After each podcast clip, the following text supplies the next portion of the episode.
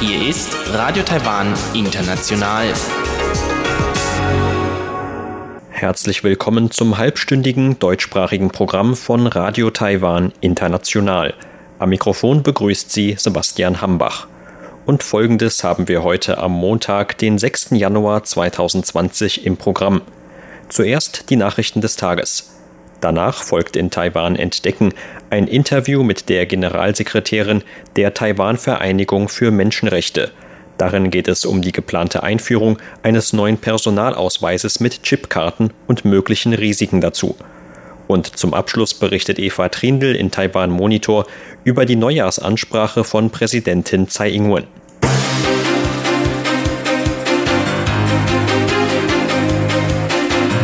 Sie hören die Tagesnachrichten von Radio Taiwan International. Der Überblick.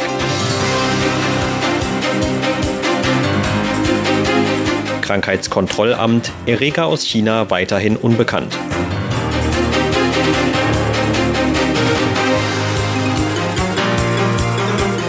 Eröffnung von erweiterter Suchua-Straße.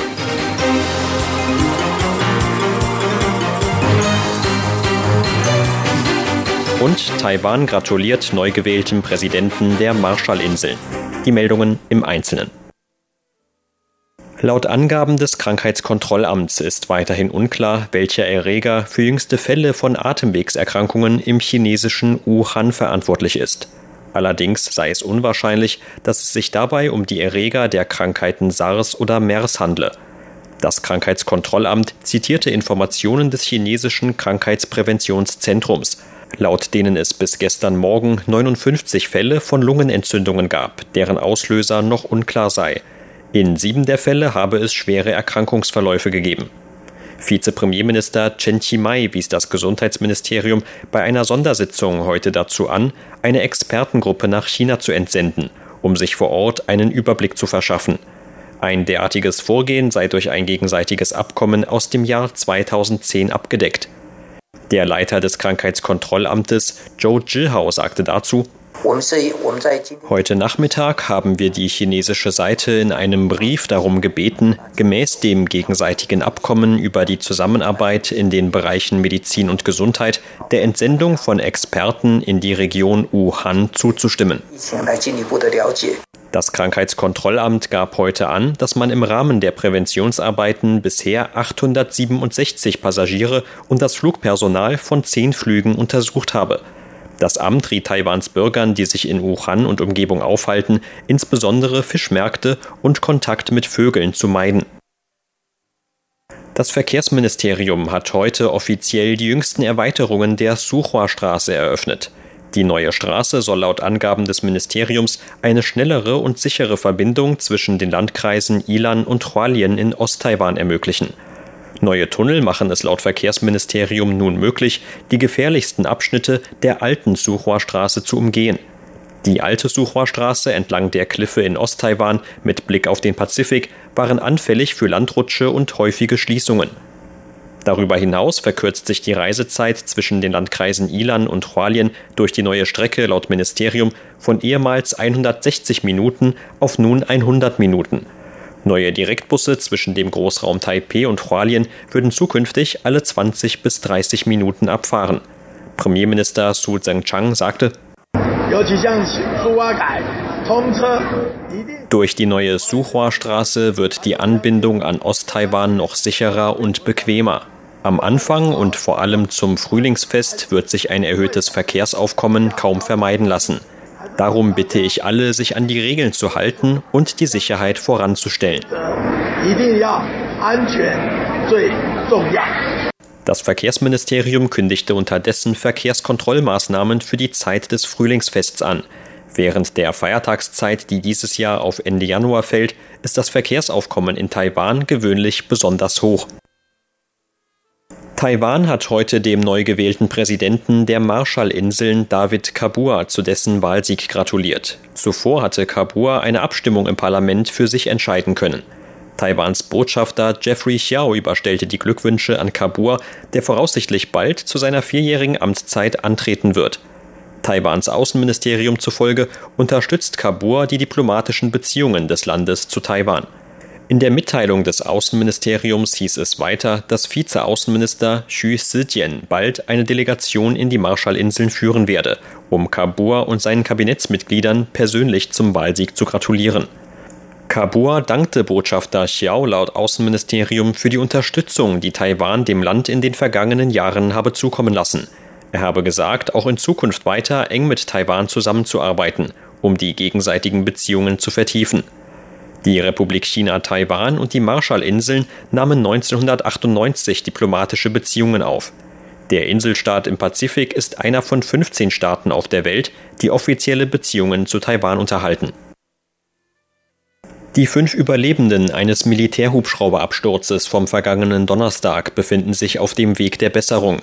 Eine der Personen könnte schon bald aus dem Krankenhaus entlassen werden. Zwei weitere seien aus der Notaufnahme in die allgemeine Abteilung verlegt worden so der Leiter des Tri-Service General Hospital, Tsai Jian-sung, heute in Taipeh.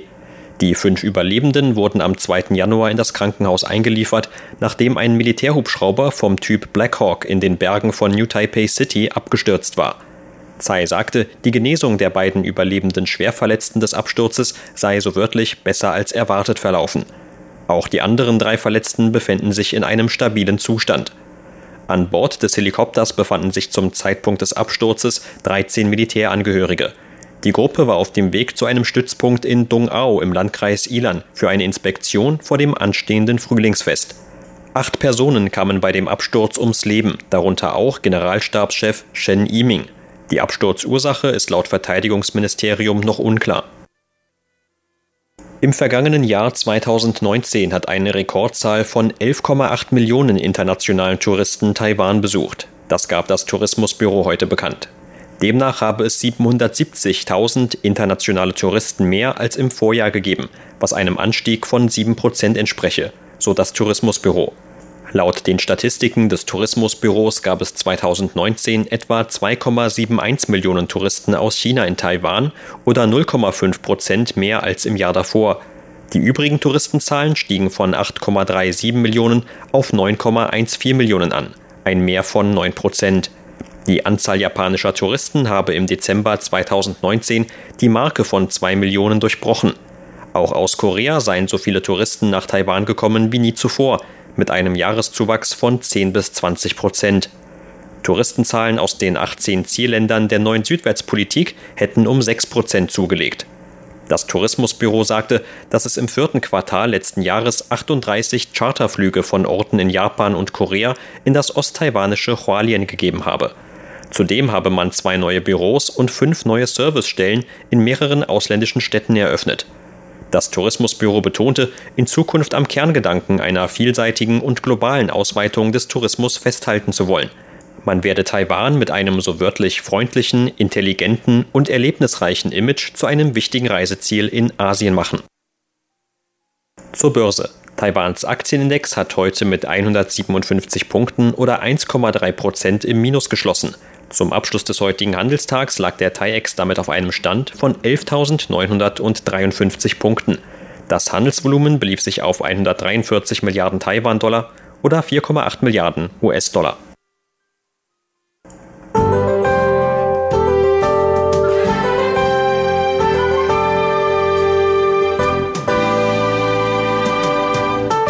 Das Wetter war heute in fast ganz Taiwan weitgehend sonnig mit nur wenigen Wolken am Himmel. Nur in den östlichen Landesteilen wurde es etwas stärker bewölkt. Dort blieb es aber auch wie im übrigen Land den ganzen Tag über trocken. In Nord- und Südtaiwan wurden heute Temperaturhöchstwerte von jeweils um die 27 Grad Celsius gemessen. Und dies sind die Aussichten für morgen, Dienstag, den 7. Januar. Auch morgen bleibt es tagsüber in weiten Teilen Taiwans zunächst sonnig und nur leicht bewölkt. Im Osten ist dagegen erneut mit bedeckterem Himmel zu rechnen. Regnen soll es laut Wetteramt dann aber erst gegen Abend und nur in den nördlichen Regionen Taiwans. Die morgigen Tageshöchstwerte könnten in Nord- und Mittel-Taiwan bis zu 25 Grad Celsius und im Süden sogar bis zu 29 Grad erreichen. Sie hörten die Tagesnachrichten von Radio Taiwan International am Montag, den 6. Januar.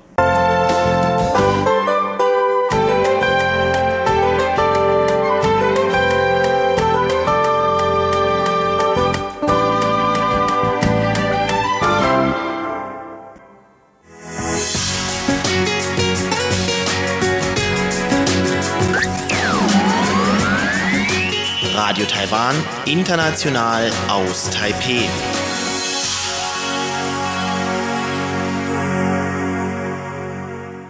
Nun folgt Taiwan entdecken.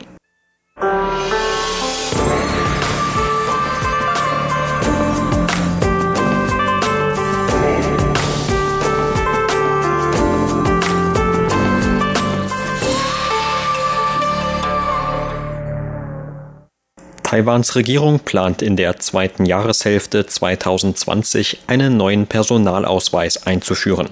Dann soll der bisherige Papierausweis durch einen Ausweis aus Plastik und mit Chipkarte ersetzt werden.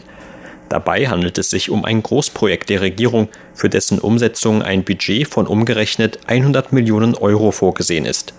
Die neuen Ausweise sollen laut Regierung den Datenschutz und die Fälschungssicherheit erhöhen. Außerdem sollen die Personalausweise zukünftig mit verschiedenen anderen Ausweisen und Dokumenten verbunden werden können, etwa einem Führerschein oder der Krankenversichertenkarte. Kritiker sehen gerade darin allerdings auch große Risiken. Unter anderem bemängeln sie, dass die Chipkarte zu einer größeren Kontrolle der Bevölkerung führen könnte. Außerdem wird in ihren Augen der Zugriff auf persönliche Daten erleichtert, die damit auch eher Kriminellen in die Hände fallen könnten. Derartige Bedenken werden etwa von der Taiwan-Vereinigung für Menschenrechte vorgebracht. Deren Generalsekretärin Cho Yiling sprach zu dem Thema im Interview mit RTI. Die Vereinigung fordert von der Regierung unter anderem mehr Aufklärung über mögliche Probleme im Zusammenhang mit den neuen Personalausweisen.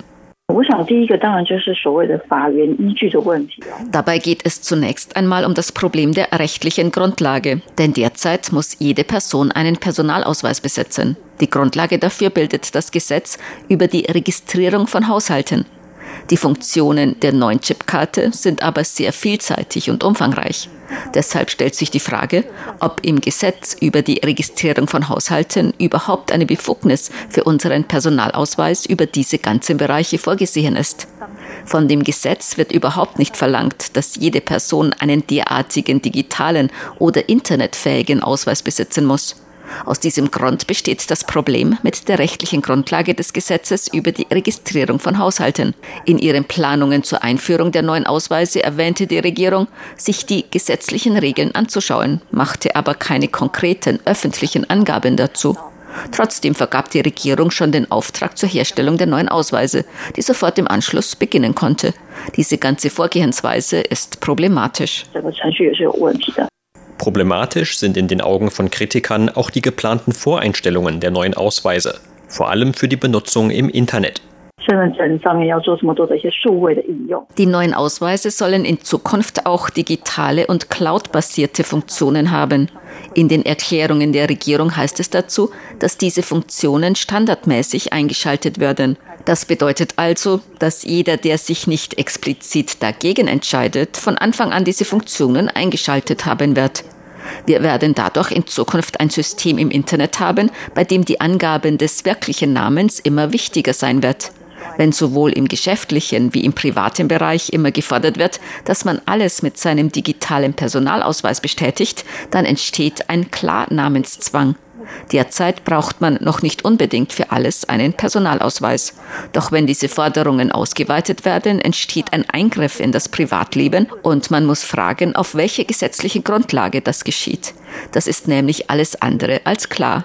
Auch der Austausch von Daten zwischen unterschiedlichen Datenbanken ist unklar und situationsabhängig.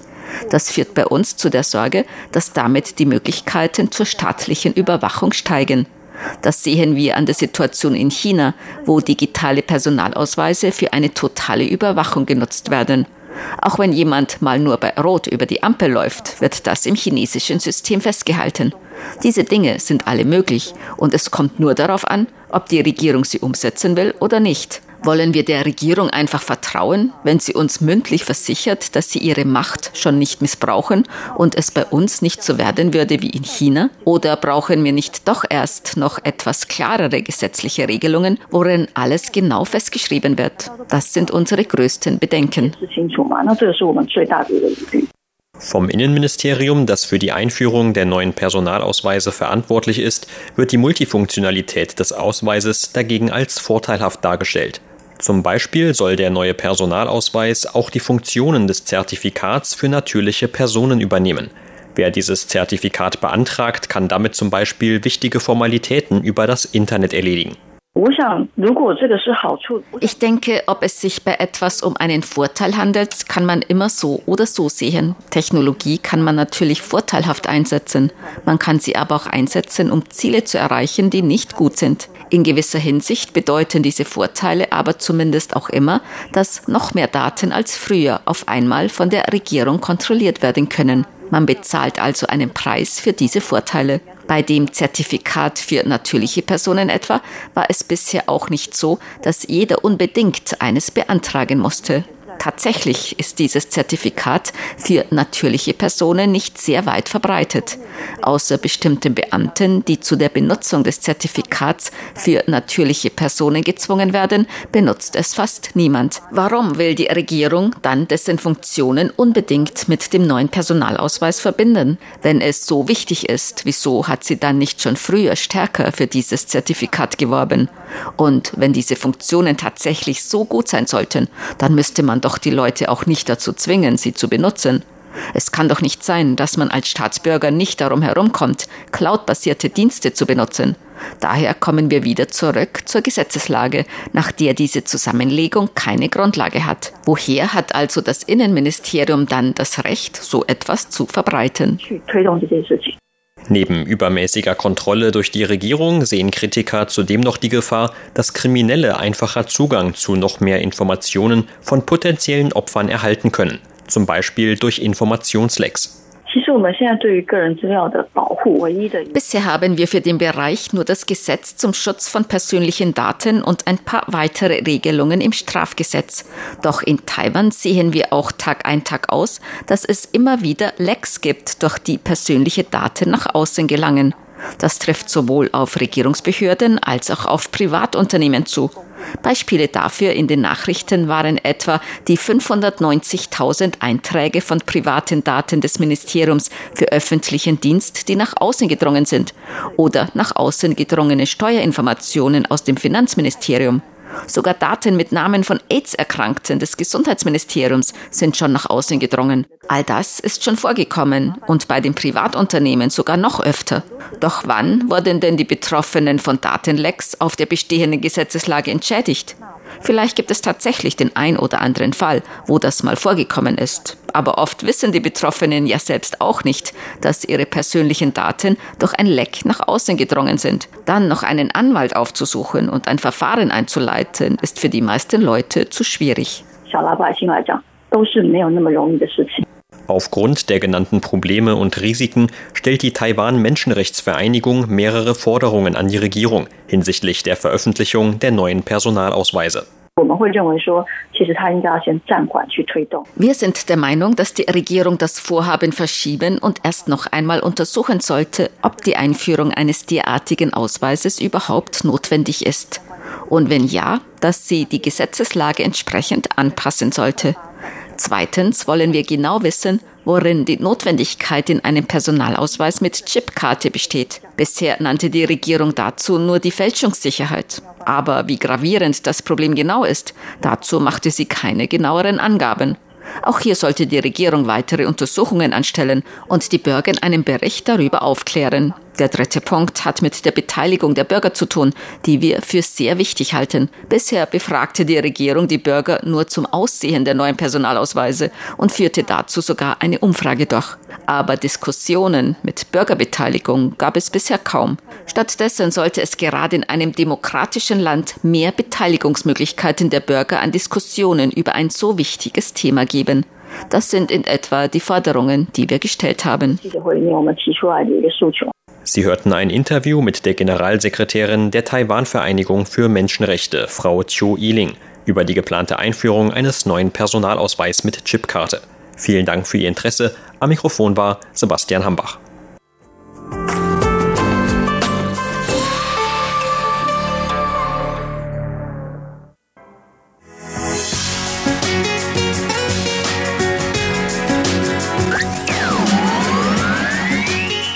Taiwan, international aus Taipeh.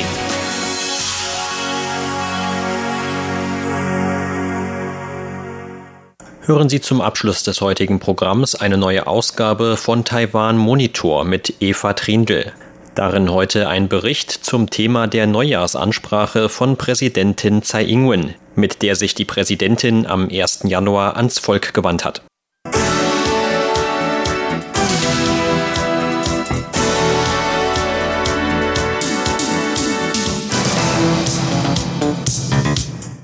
Auch in Taiwan haben viele Menschen den Jahreswechsel gefeiert und das neue Jahr 2020 begrüßt, obwohl das traditionelle Neujahrsfest nach dem Mondkalender erst am 25. Januar gefeiert wird. Das Jahr 2020 ist ein wichtiges Wahljahr in Taiwan. Kommenden Samstag am 11. Januar finden Präsidenten- und Parlamentswahlen statt. In Taiwan werden am Morgen des 1. Januar Flaggenhissenszeremonien veranstaltet. Am 1. Januar hält die Präsidentin oder der Präsident auch eine Neujahrsansprache. Präsidentin Tsai Ing-wen hat in diesem Jahr in ihrer Neujahrsansprache gesagt, dass die Regierung sich um Einheit in der Bevölkerung bemühe, um mehr soziale Fürsorge, um Förderung der Wirtschaft und darum, Freiheit und Souveränität stärker und nachhaltiger zu machen zu dem am 31. Dezember verabschiedeten kontroversen Anti-Infiltrationsgesetz versicherte sie, dass das Gesetz Freiheit, Menschenrechte und normalen Wirtschaftsaustausch nicht berühre. Das Gesetz werde Taiwans Demokratie und Freiheit besser schützen, gewöhnlichen Austausch mit China aber nicht beeinträchtigen. Die Präsidentin wies in ihrer Neujahrsansprache auch auf einige neue Bestimmungen hin, die am 1. Januar in Kraft getreten sind. 今天我们再度调升了基本工资，特别是打工的朋友。Ab heute ist erneut der Mindestlohn erhöht worden. Besonders für diejenigen, die Teilzeit arbeiten, ist es das vierte Jahr hintereinander, dass der Mindeststundenlohn erhöht wurde. Ich bin überzeugt, dass der Unterschied spürbar ist. Familien mit Kindern im Alter von zwei bis drei Jahren, die noch keinen Kindergarten besuchen und noch von einer Tagesmutter betreut werden, können mit den erweiterten Zuschüssen eine Menge Kosten für die Kinderbetreuung sparen. Wenn Sie ein pflegebedürftiges Familienmitglied haben, können Sie bei der Einkommensteuererklärung im Mai dafür Steuerfreibeträge in Anspruch nehmen. Wir haben bereits damit begonnen, Anträge von Landwirten auf Zuschüsse für landwirtschaftliche Maschinen zu bearbeiten und erwägen die Einführung eines Rentensystems für Landwirte.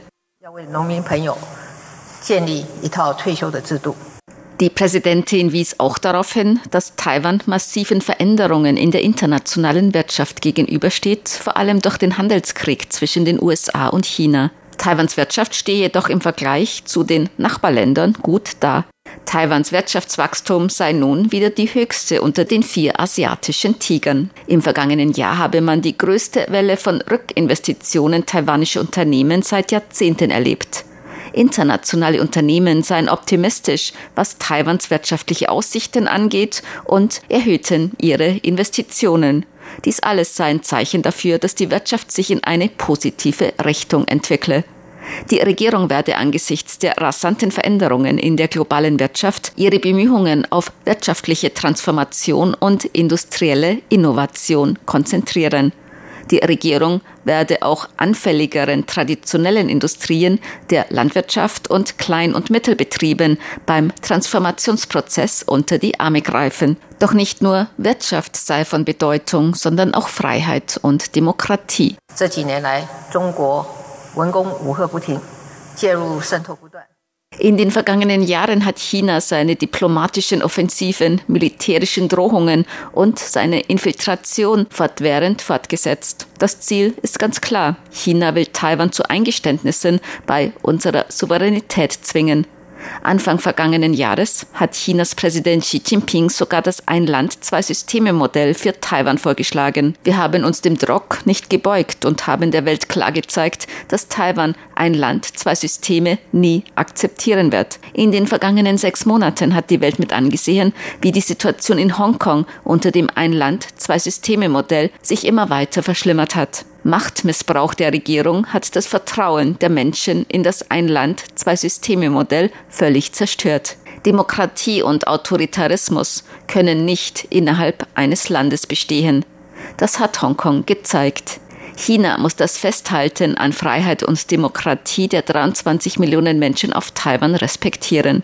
China muss Differenzen zwischen beiden Seiten der Taiwanstraße friedlich und auf der Basis von Gleichberechtigung behandeln. Verhandlungen müssen von Regierungen oder von der Regierung autorisierten Stellen geführt werden. Präsidentin Tsai sagte, sie habe einige Tage davor vier Einvernehmen vorgeschlagen. 那这个四个共同认识的 Präsidentin Tsai sagte, sie habe einige Tage davor vier Einvernehmen vorgeschlagen.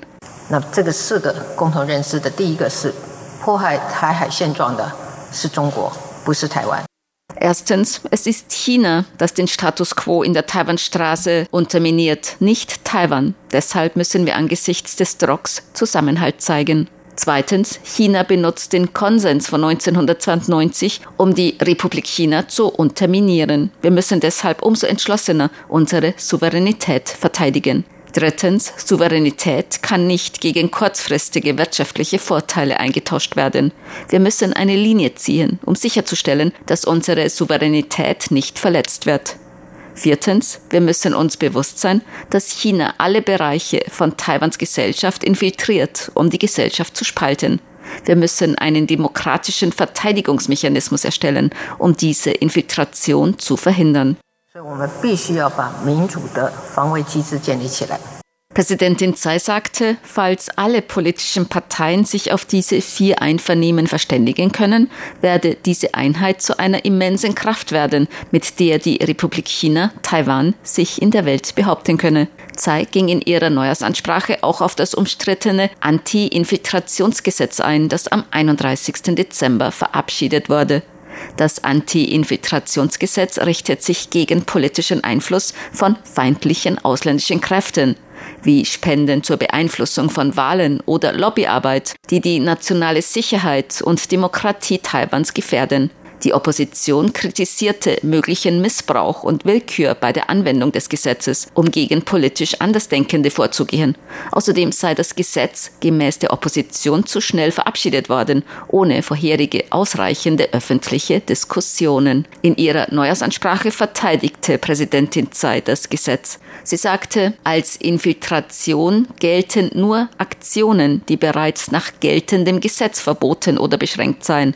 Und wenn diese Aktionen auf Anweisung oder Auftrag von China oder mit Finanzen aus China durchgeführt werden. Außerdem könnten nicht Regierungsstellen oder Einzelpersonen eine Handlung als illegal erklären. Dies könne nur durch Gerichtsurteile geschehen. Präsidentin Tsai sagte zum Anti-Infiltrationsgesetz. 我跟大家保证，反渗透法的通过不会影响自由。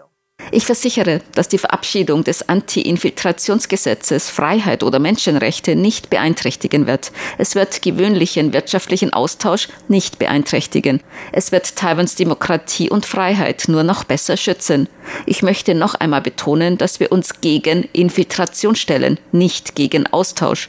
Dieses Gesetz wird gewöhnlichen Austausch oder Interaktionen über die Taiwanstraße nicht betreffen. Taiwanische Geschäftsleute, Studenten, Lehrpersonal oder Führungspersönlichkeiten in Unternehmen werden nicht von dem Gesetz betroffen. Gläubige der Göttin Matsu oder anderer Gottheiten, diejenigen, die an regelmäßigem religiösen Austausch teilnehmen, werden auch nicht betroffen sein. Tourismus und gewöhnliche Geschäfte von Reiseanbietern werden überhaupt nicht betroffen sein.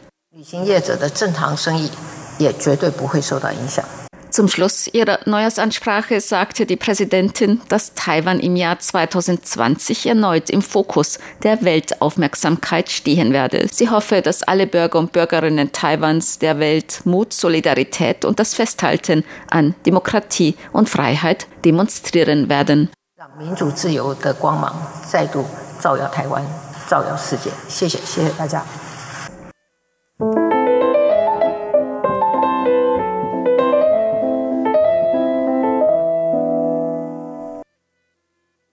Sie hörten das halbstündige deutschsprachige Programm von Radio Taiwan International am Montag, den 6. Januar 2020. Unser aktuelles Radioprogramm und weitere Sendungen können Sie im Internet on demand hören unter der Adresse www.de.rti.org.tv. Weitere Informationen und Videos von der RTI Deutschredaktion rund um Taiwan finden Sie zudem auf unserer Facebook-Seite und auf unserem YouTube-Kanal. Am Mikrofon verabschiedet sich heute von Ihnen Sebastian Hambach.